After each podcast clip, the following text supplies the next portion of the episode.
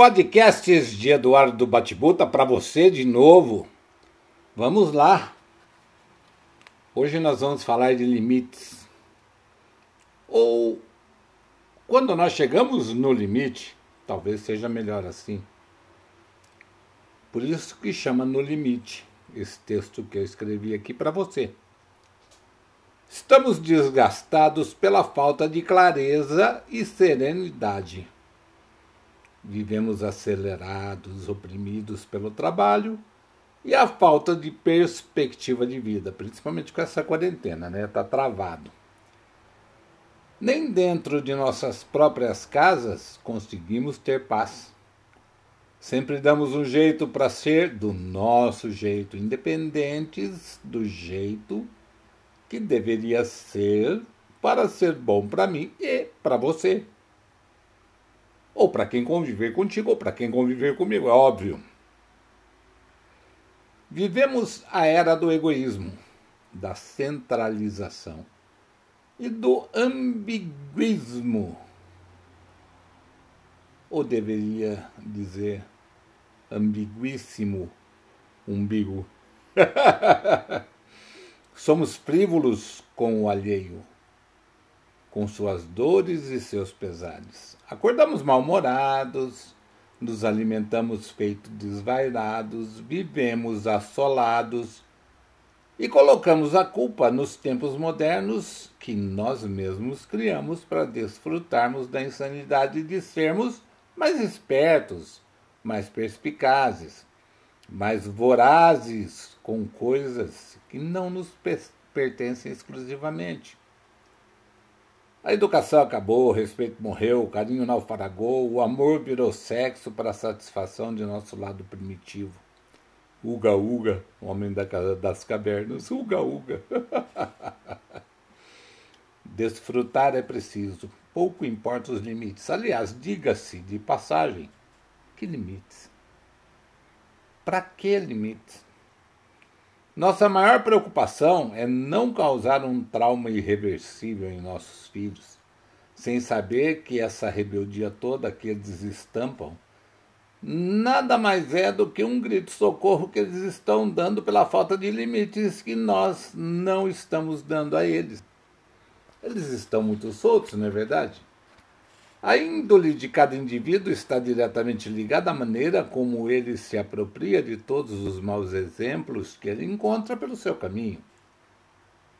Ao perceber que nada é realmente passível de punição, ou seja, que ninguém se importa mais com o certo e o errado, ninguém repudia mais a falta de caráter, e os desvios de comportamento e ninguém reage contra a falta de ética e suas impropriedades, bom, vamos nessa. Todos se escondem por medo das represálias, desconhecimento de causa ou simplesmente por omissão.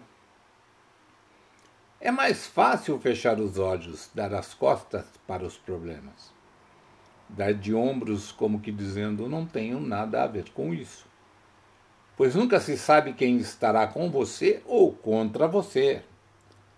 Somos todos culpados e, como todos os culpados, nós nos dizemos inocentes. Tudo está em nossas mãos, só que não queremos segurar esse rojão, não é verdade? Para que vai que ele explode na sua mão, não é verdade? Explode na minha? Então! Aí culpamos o governo, a sociedade, a falta de distribuição de renda a não inclusão tecnológica e não a falta de vergonha na cara, a falta de vontade de trabalhar, a falta de responsabilidade, a falta de hombridade e dignidade das pessoas. É mais fácil pedir, transgredir rende mais e intimida. O que se ganha traficando ou vendendo órgãos é bem mais que o salário de empregados de fábricas.